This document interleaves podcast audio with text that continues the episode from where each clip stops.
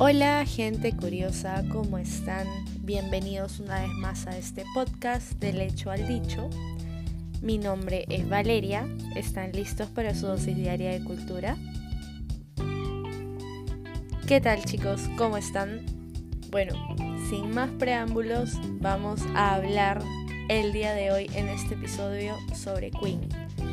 Eh, como ya sabemos, es la banda británica que tuvo popularidad entre los 70s y 80. Vamos a hablar un poquito sobre la formación, eh, sus influencias, sus comienzos y pues eh, la época donde tuvo mayor éxito. Durante el verano del 68, Brian May y Tim Staffel habían formado un grupo llamado Smile a través de un anuncio en el Imperial College de Londres, que era como una escuela de arte, de música. Conocen a Roger Taylor y se quedan asombrados con su forma de tocar. Pronto empieza a dar conciertos siendo teloneros de Pink Floyd, que es otra banda espectacular de, los 70, 80. De, bueno, hacen una mezcla entre rock, folk, metal. Eh, también Pink Floyd estaba pues en, en el Imperial College. Y en primavera de los 70, Tim Staffel se cansa de dar conciertos en clubes pequeños, ya harto de, de pues estar siempre en lo mismo y la banda, la banda ya no daba frutos. Y Brian y Roger deciden pues seguir adelante con este proyecto que se llama Smile. Finalmente, el cantante sería un amigo que desde hace tiempo eh, les daba ideas para, para sus atuendos. Se llama Faruk Bulsara, que en aquel tiempo ya había cambiado su nombre por Freddie Mercury como lo conocemos actualmente. De hecho, Freddie Mercury eh, lo cambió por Mercurio, que era el mensajero de los dioses, y eh, el mismo metal pues que representa Mercurio y eh, además su signo era Virgo y los asoció y bueno se creó este nombre artístico.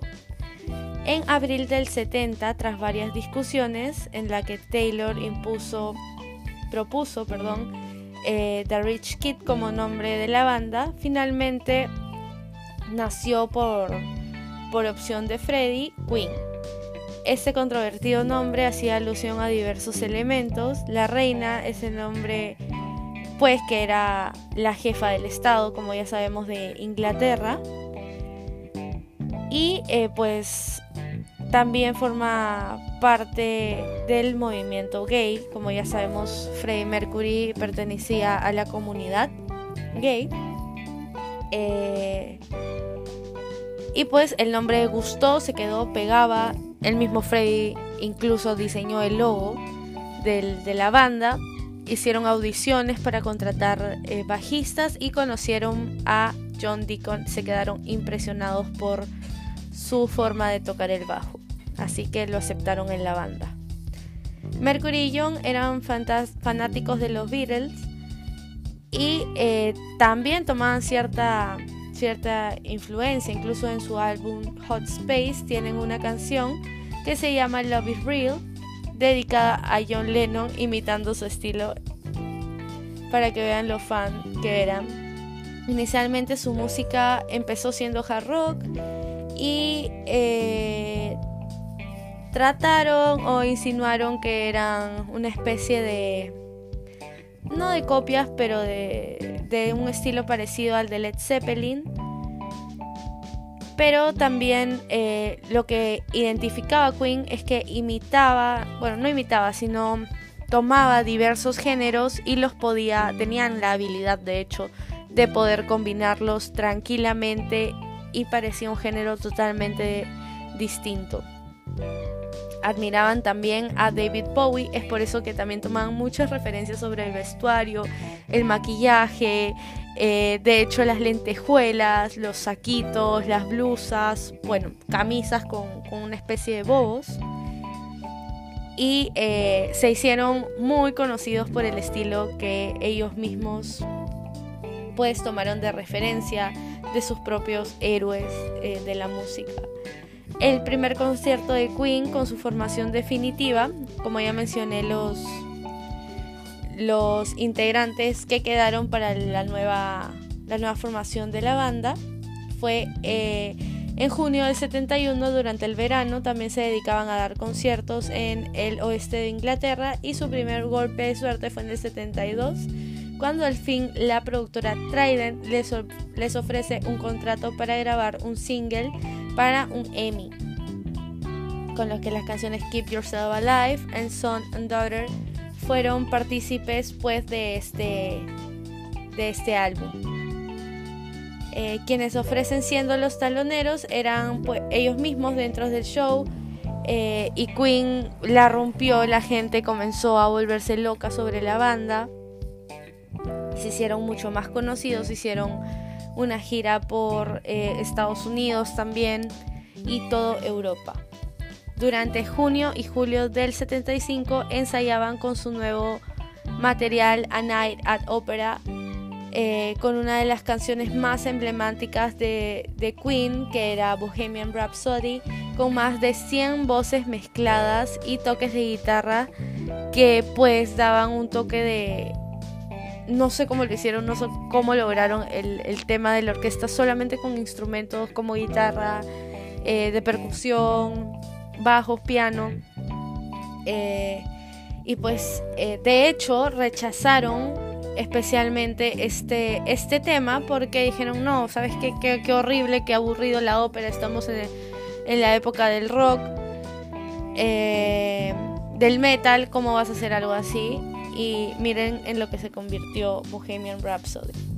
Como dijo el propio Freddy, eh, fue el primer LP de la banda y comenzó a ganar muchísimo, muchísimo, muchísimo dinero y popularidad. A principios del 79, Queen realiza una gira de dos meses por Europa, seguida de meses por Japón, con grabaciones en conciertos. Eh, que hicieron en Europa y lo editaban también como eh, videos titulados Live Killers. No tiene un buen sonido y Taylor no duda en aclarar públicamente que lo aborrece. No les gusta, es por eso que empiezan a, a como que discrepar un poco en cuanto a la banda. Los años 80 habían llegado y Queen abandona bueno, después de, como ya mencioné, eh, diferentes peleas, intercambio de palabras, de ideas. De hecho, Freddy tampoco estaba rodeado de, un círculo social, amical, demasiado bueno. No, les, no le inspiraban cosas buenas, no. De hecho, se aprovechaban mucho de su fama, se pegó mucho a las drogas.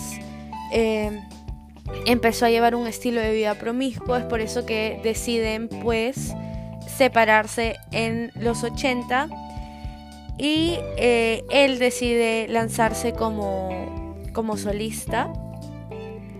Eh, así que pues ellos eh, simplemente se separan, se pelean y en 1989 se edita un álbum de Queen llamado The Miracle que pronto se convierte en, en otro gran éxito. ¿Y a qué se debe? Pues se debe a la muerte de Freddie Mercury cuando pierde la batalla contra el SIDA. Igual antes de eso él había eh, tratado de unirse lo más posible con la banda, pedirle perdón, eh, poder eh, remediar lo que hizo y pues vimos que todo Queen todo Freddie Mercury, todos los, los integrantes de la banda hicieron un excelente trabajo para nuestra generación y siempre vamos a apreciar su música.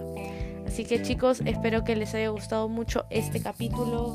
Es un dato, bueno, son datos que dentro de la música deberíamos saber. Y eso fue todo por el capítulo de hoy.